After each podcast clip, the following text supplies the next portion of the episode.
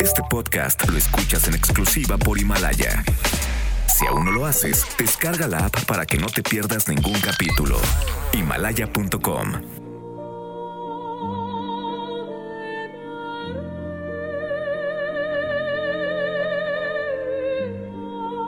Había leído algo así. Me pregunta don Manuel, tecleando su indignación tan aprisa como sus manos de 68 años le permiten. Esto es indignante.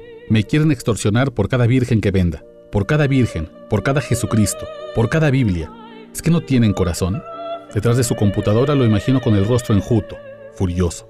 Su piel blanca como la de muchos en la región altos norte de Jalisco, enrojecida por la sangre que se le sube a la cabeza, cuando se acuerda del 26 de enero cuando se preparaba para las ventas de febrero, la mejor época del año para su negocio de venta de artículos religiosos en San Juan de los Lagos. Aquella tarde, un joven de no más de 20 años entró a su local en el centro del pueblo y después de fingir que le interesaba una medalla de bautizo, le entregó un papel. Don Manuel aún puede reescribir el mensaje de memoria. A partir de hoy, usted está bajo la protección de la empresa. En realidad, debió decir a partir de hoy, usted será extorsionado con 3 mil pesos cada mes por el cártel Jalisco Nueva Generación.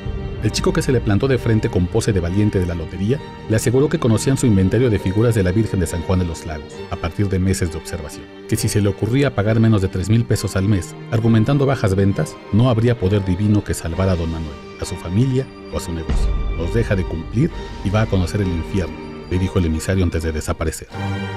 Don Manuel se sumó así a la lista de comerciantes de este santuario religioso en quedar atrapado entre el trabajo, la fe y el crimen organizado. No era una cuestión de si un día lo alcanzaría la delincuencia, sino de cuándo le sucedería. Desde hace meses, sabía que el cártel local exigía una cuota a los vendedores de artículos religiosos como él. Se trataba del último cerco que comenzó cuando la extorsión ahorcó a hoteleros y dueños de estacionamientos que viven de las peregrinaciones. Imagínese que hasta a los vendedores callejeros les cobran por cada virgen que vende, reclama el comerciante, quien ha pedido el anonimato para no ser asesinado, como le sucedió al jefe de la policía del municipio en 2017. Su denuncia me llegó horas después de este lunes, cuando la Guardia Nacional y el Ejército Mexicano tomó por sorpresa a la Policía Municipal de San Juan de los Lagos, desarmando 160 agentes por tener dudas razonables sobre su colusión con el crimen organizado. En este municipio donde el turismo religioso genera unos 4 mil millones de pesos al año, la única religión que el cártel sigue con devoción es el dinero.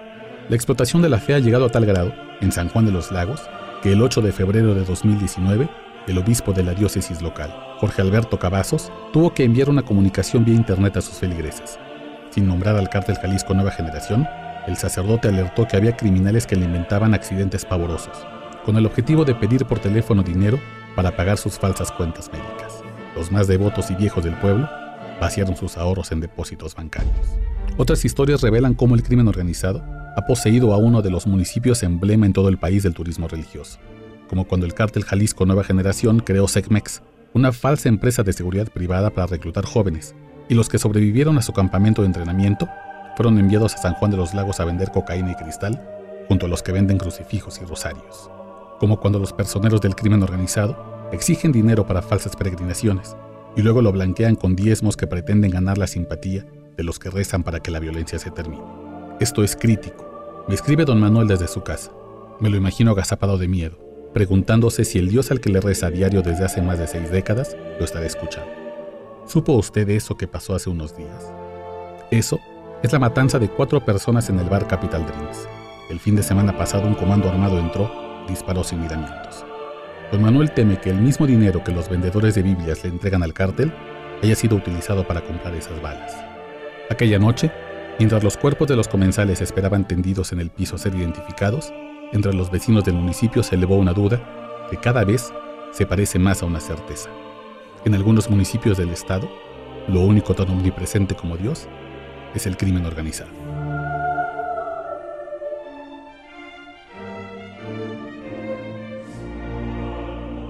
Este podcast lo escuchas en exclusiva por Himalaya.